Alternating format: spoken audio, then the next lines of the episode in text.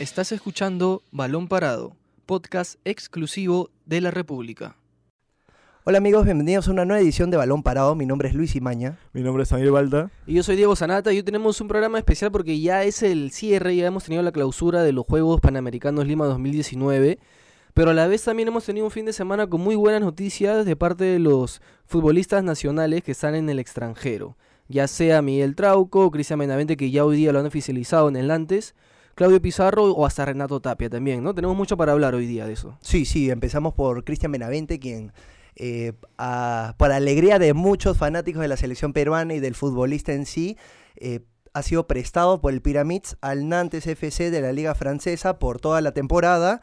Eh, coincidentemente tiene la dorsal número 10, que el mismo futbolista había dicho que por alguna razón estaba libre, cosa que, es un poco extraño en, cualquier equipo. Generalmente la, la 10 la tiene el, se puede decir que el jugador más determinante, el líder, pero en este caso Cristian Benavente será el encargado de usar esta dorsal en este equipo, perdóname Diego, este, en este equipo que integra la Liga One, quizás es un equipo que pelea a mitad de tabla para abajo, pero creo que llega a una liga muy competitiva, mucho más que la liga egipcia.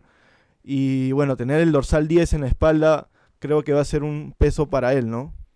Sí, sí, pero bueno, este, yo creo que Benavente, con la experiencia que tiene, tanto en la selección como lo hizo, bueno, en, las inferiores de Real Madrid, para mí es una experiencia eso, como en el Charleroi.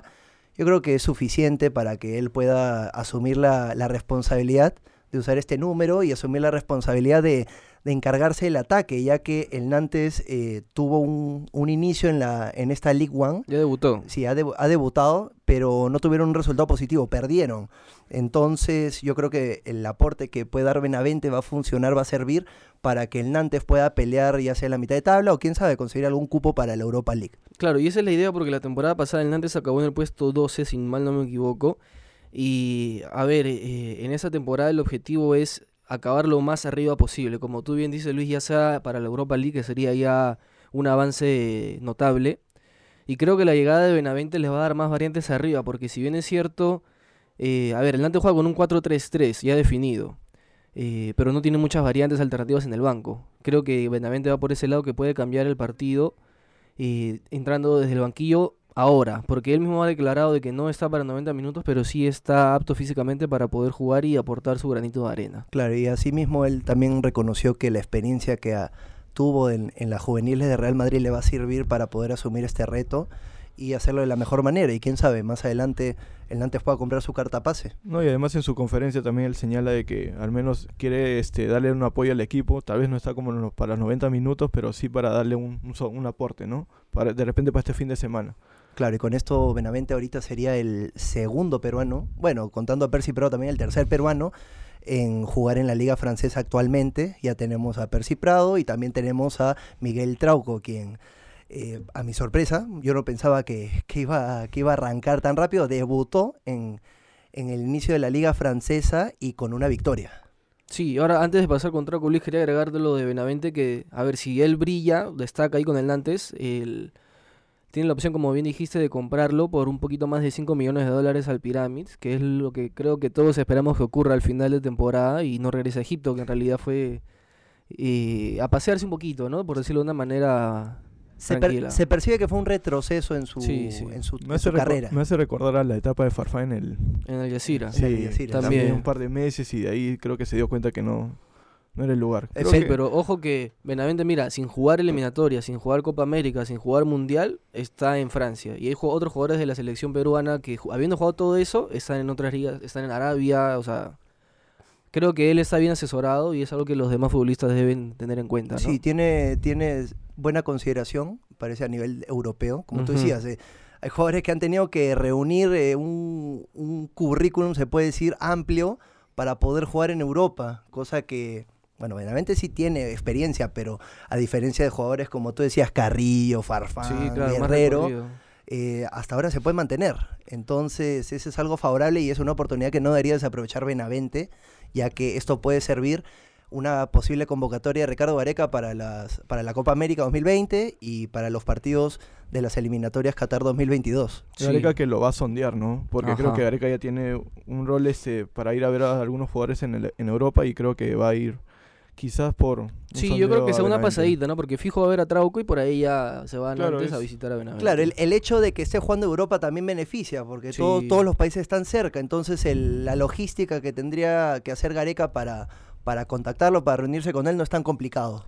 A diferencia de cuando era en Egipto, ahí sí tenía que hacer Claro, un, viaje muy extenso. Los largos Sí. viajes como, como lo hace como lo- con André Carrillo, ¿no? Sí. Sí, y Benavente ya debutaría, esperemos, este fin de semana contra el Olympique de Marsella, de Darío Benedetto, que viene también de perder en su estreno en la Duro Liga. rival, ¿ah? ¿Qué tal Duro debut rival. sería? eh? Sí, sí. Como uno de los favoritos de la liga francesa. Ahora, como tú dijiste, Luis, ahora con Trauco ya su debut, creo que la mayoría no pensaba que en primer lugar fuera titular, pero sorprendió verlo desde el arranque y cumplió un muy buen partido. A Muy mí- buen- En Francia están sorprendidos él. Sí, a, a mí me sorprendió no, no el hecho de, de su, de su talento, de su calidad, porque todos sabemos lo que puede aportar, sino que él se había integrado, me parece, a mitad de semana con el Sanetien Claro. y a los tres días arrancó, jugó los 90 minutos y, y no solo jugó los 90 minutos, sino que tuvo un desempeño muy destacado.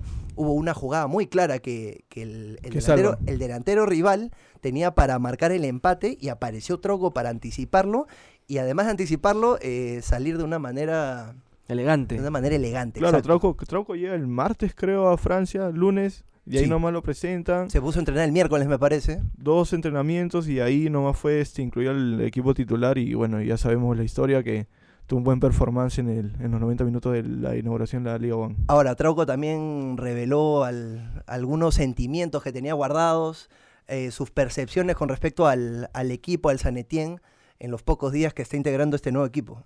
Sí, él dijo y resaltó que la confianza que le tiene el entrenador sobre él ha sido enorme y muy importante. Dijo que desde el primer día me dijo que sería titular y como le dije a mi empresario sentí que me valoran. Eso hace que uno crezca y que se sienta seguro de su trabajo. Creo que un mensaje muy pero muy distinto a lo que le daban en Flamengo, ¿no? Que era suplente regular. Y no solo suplente, sino que era muy criticado por la hinchada en, en la última temporada. Eh, además tenía la, la competencia de- con René, más el fichaje Mm, de Felipe Luis. Felipe Luis, quien ah, hay que recalcar que no tuvo un debut esperado. Impresionante su debut, creo que hay una jugada, no sé si vieron, se hizo, se fue viral, es, fue viral Sí. de que el rival le ganó un- en velocidad, le sacó varios metros de distancia, Felipe Luis parecía una tortuga. Sí, ya Ajá. veremos a ver si, si Flamengo se está lamentando ahí su, la partida de, de Trauco, quien hay que recordar que su fichaje estuvo eh, atasado alrededor de un millón de euros. Sí, en realidad fue una ganga, creo, para, para San Etienne. Y yo espero personalmente que así como sea este, como le fue en este primer partido, eh, se mantenga, que es lo más importante y lo más difícil, ¿no? Que esté bien, ya tuvo su presentación, sus primeros minutos, ha gustado a la afición, le gusta su técnico, ha dejado muy buenas sensaciones y ahora lo difícil es mantener ese nivel. Y Sí, sí. en, a ver, cuando te toca con equipos como el PSG, el propio Marsella, el Mónaco, ahí es cuando ya las cosas se ponen más complicadas.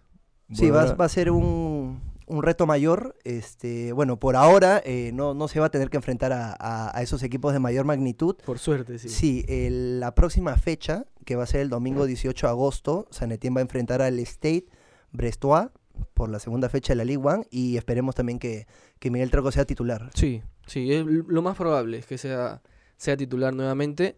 Y a ver, otro que ha sido titular y que parece que está recuperando ya el puesto, pese a que ah, en la pretemporada dijeron que no contaban con él, era, es Renato Tapia. Sí, tiene un buen inicio, tiene un buen inicio, me, me, me gusta la, la- los jugadores que, que no le rehuyen el reto, porque todo indicaba que el Feyenoord, como tú decías, Diego, no lo iban a tener en cuenta, hasta, hasta pedían su, Sí, su busque- salida, sí, su busque venta. me equivoco, las declaraciones de un dirigente, dirigente. del Feyenoord fue contundente al decir que no lo tenía en cuenta, pero el respaldo de, de Jaap Stam, DT del, del Feyenoord, creo que lo demostró en esta fecha que fue titular, ¿no? Sí, estuvo en el empate por 1-1 del Feyenoord ante el Erenbing por, por, la, por la liga holandesa y este sería su segundo partido consecutivo que, que juega de titular, ya que en la, En la pre-Champions. en ¿no? la pre-Champions también jugó, jugó de titular, entonces yo creo que está demostrando de que puede ser una pieza muy importante para, para el entrenador Stam. Sí, y ojo que fue elegido en el once ideal de la fecha en la Liga de Holanda. Así que el inicio de, de Tapia da para, para ilusionarse y para ver que él sí tiene el nivel para ser titular en un equipo como el Feyenoord que pelea el, el título ahí arriba en Holanda, ¿no? Sí, esto también va a ayudar para, para los amistosos de la selección peruana, ya que van a venir la mayoría en, en estado óptimo, ya sea Y físicamente, claro, con, como con minutos para los partidos contra Ecuador y Brasil en Estados Unidos el 5 y 10 de septiembre. Claro, y se siguen sumando jugadores este, en, el extranjero y eso es bueno, ¿no? Eso, eso va a que lleguen con mucho más este, óptimas condiciones para asumir estos amistosos. Ahora con lo bueno, el, tema de Pablo Guerrero también, de si, si lo van a hacer o no, si al final se va a quedar o no. Bueno, lo bueno que la selección sigue sumando elementos, que si los elementos se están consolidando en sus clubes y eso es bueno, ¿no? Eso es, eso es positivo. Eso es algo que me gusta. Yo me acuerdo cuando terminó el Mundial y había muchas expectativas de que los jugadores de la selección peruana, ya sea que se consoliden en sus equipos o vayan a, a- unos equipos de, de mayor con- competitividad y que se asienten, pero no pasó eso. La mayoría comenzaron a ser suplentes, otros comenzaron a buscar otros equipos y, y se percibió que, que hubo como una pausa en, en la continuidad de varios, pero en este caso no parece ser así. Como decíamos, Trauco es uno que está jugando, Tapi es otro. Por ejemplo, Yotun es otro que está de titular en Cruz Azul, marcó Sí. una asistencia en la, en la última jornada. Entonces, eso es algo que estoy seguro que le va a encantar a Gareca, sobre Claro. todo con, con, lo- con los pocos días que tiene para, para preparar estos amistosos que no son ante equipos débiles, sobre todo Brasil, que, que podría ser considerado una revancha tras la final de la Copa América. Sí, creo que es un, se podría decir que un bendito problema para Gareca, porque ahora hay más alternativas y hay jugadores que están no en ligas eh, muy alejadas, donde, no tengamos tanta información, y en cambio ahora están en Europa, están jugando más, Ruiz Díaz regresó de su lesión, Guerrero sigue jugando, eh, y es algo muy positivo tanto para ellos en sus carreras como para la selección pensando ya en un futuro. Y ahora rapidito nada más, otro que quizás no es considerado por Gareca, por su edad, que es obviamente, y es razonable, es Claudio Pizarro, pero hay que mencionar también que le hizo un doblete eh, al Atlas del, eh, por la Copa de Alemania, que su equipo volvió 5, 6-1, ¿no? 6-1 volvió. 6-1. Hizo un doblete, fue elegido la, fi- la figura del partido y, Y empezó él, de suplente, ¿ah? Sí. Empezó- ingresó a los, creo que a los 60 y tanto, no recuerdo exactamente el segundo minuto, tiempo, sí. y rápidamente se hizo presente el marcador y ahí nomás se hizo, hizo un golazo de buena jerarquía. Sí, Pizarro a sus 41 Cuaren- años, me parece. 40, 40 años y más. Sí, y más eh, eh, está demostrando que a nivel de clubes eh, se mantiene intacto. Y bueno, también como todo jugador a esa edad, yo creo que la mejor forma de, de utilizarlo y que, y que aporte en el equipo es en los últimos minutos, cosa que se ha estado haciendo con Pizarro en, Sí. en las últimas dos temporadas. Lo han llevado bien, lo han llevado bien para que ya en esta etapa final de su carrera, ¿no? Y ahora regresando yo un poquito al plano local, ayer tuvimos el cierre de los Juegos Panamericanos. La clausura fue increíble. La clausura, igual que, el- que la ceremonia, el espectáculo de, Inaugural. de la inauguración, fue, fue increíble, fue espectacular. Y creo que hemos dado la talla y hemos demostrado a todo el continente que nosotros tenemos con qué, ¿no? Y Y no solo sentimos eso, ya que el mismo presidente de Panam Sports eso, eso. eh, reconoció eh, que el- estos Juegos Panamericanos fueron para él el mejor... Los mejores de la los historia. mejores se de la le vio historia. muy tribunero al, al Sí, un poquito, un poquito. No, no digo que no sean los mejores, pero o sea, fue muy bueno. Fue, yo creo que eh, a todos nos sorprendió la, La organización. organización de estos juegos. Yo creo que tanto los peruanos como los deportistas extranjeros, la prensa extranjera, se ha sentido complacida con, con lo que fue este certamen continental. Y bueno, yo sí creo que le dejamos la valla alta para, para Chile, Para en- Chile. en los próximos Juegos Panamericanos. Sí, y hay que mencionar, a ver, rapidito a Fabricio Varela, a Pepe Corso y Lucho Quesana, que fueron los encargados del espectáculo que se vio en el Estadio Nacional, que parecía que fuera a jugar la selección, ¿no? Porque estaba repleto el estadio. Y al final, el, el toque final que le doy a Marco, que creo que es muy querido por, por todo el pueblo nacional. Donde cantó la, la tradicional música de Contigo Perú. El segundo himno del, del Perú creo que se está Ajá. patentando este Contigo Perú y el show fue casi a nivel de un Super Bowl para, en mi opinión. Muchos Sí, lo fue increíble. comparado. Fue sí. increíble. Hay que acordarnos que también este, se incluyó en, el, en la clausura eh, los, las danzas típicas de varios sectores, de varios departamentos de nuestro país, como Ajá. para demostrar la diversidad que tenemos, ya sea en danza, en cultura, en todo. Así que se dejó una muy buena impresión en, en organización, pero también deportivamente hablando, ya que Perú Eso, sí. terminó los Juegos Panamericanos con 39 medallas. Superamos con creces lo que se hizo en los Juegos Panamericanos de Buenos Aires en 1951 donde Sí. se había conseguido 14 medallas. Ajá. Tenemos 11 de oro, primera vez que ganamos tantas de oro. 7 de plata y el restante ya que son 21, si no me equivoco, de, de bronce. Un número que creo que muy pocos imaginaban, pero al final histórico, como bien lo dice Luis, porque hemos tenido la mejor participación de nuestra historia, que es algo para resaltar. Hemos sido locales y se ha notado en todos los deportes. En todos los deportes había cancha llena, las personas han asistido, han alentado y los deportistas han respondido favorablemente. Sí, yo, yo creo que esto también es una llamada de atención para invertir y enfocarnos no solo en, en lo que es fútbol, sino también en deportes donde se pudieron conseguir medallas, por ejemplo surf, por ejemplo judo, lucha, eh, las maratones, por supuesto, con Glais Tejeda, Cristian Pacheco. Pacheco. Por ejemplo, me sorprendió la de Mario Bazán, me parece, de 3.000 metros con, con obstáculos. Sí. Increíble su remate. meterse al podio, ¿no? Sí, sí. Y si no hubiera sido por el colombiano, me parece, agarraba la medalla de plata. Y también no olvidar a los karatecas también, este, peruanos, el tridente de peruanos que, que participó en karate, karate y de verdad eh, su, su llanto fue enternecedor para todo el Perú y, y su es él es el reflejo de lo que mostró Perú en estos en estos este panamericanos, ¿no? Sí. Estuvimos a la altura como se vio en, en los demás deportistas, estuvimos ahí peleando por todos lados y creo que eso va también va a ser un impulso para los jóvenes que vienen, ¿no? Para los chicos que vienen de aquí en adelante. Creo que ya no todo va a ser el fútbol vende mucho, pero creo que ahora este los jóvenes van a querer ser estos ser como estos deportistas, ¿no? Por supuesto. Así como decías que el- la celebración del, del trío de karatecas fue muy emotivo. Se, se sintió todo, todo el esfuerzo que habían acumulado en todos los años para llegar a este punto, para conseguir una medalla de oro, como lo, lo votaban todo. También hay que acordarnos de Alexandra Grande, que eh, se Creo convirtió en- que la en más nuestra- esperada, ¿no? La por- más esperada. Por creo que- supuesto, es que se convirtió en nuestra segunda bicampeona panamericana como, como Ku- Kuglivan, ya sí. que Alexandra Grande había ganado la de oro en los Toronto. Juegos de Toronto. Toronto. Fue muy esperado. Le venció a la, a la venezolana, también frontón. Conseguimos dos medallas de oro.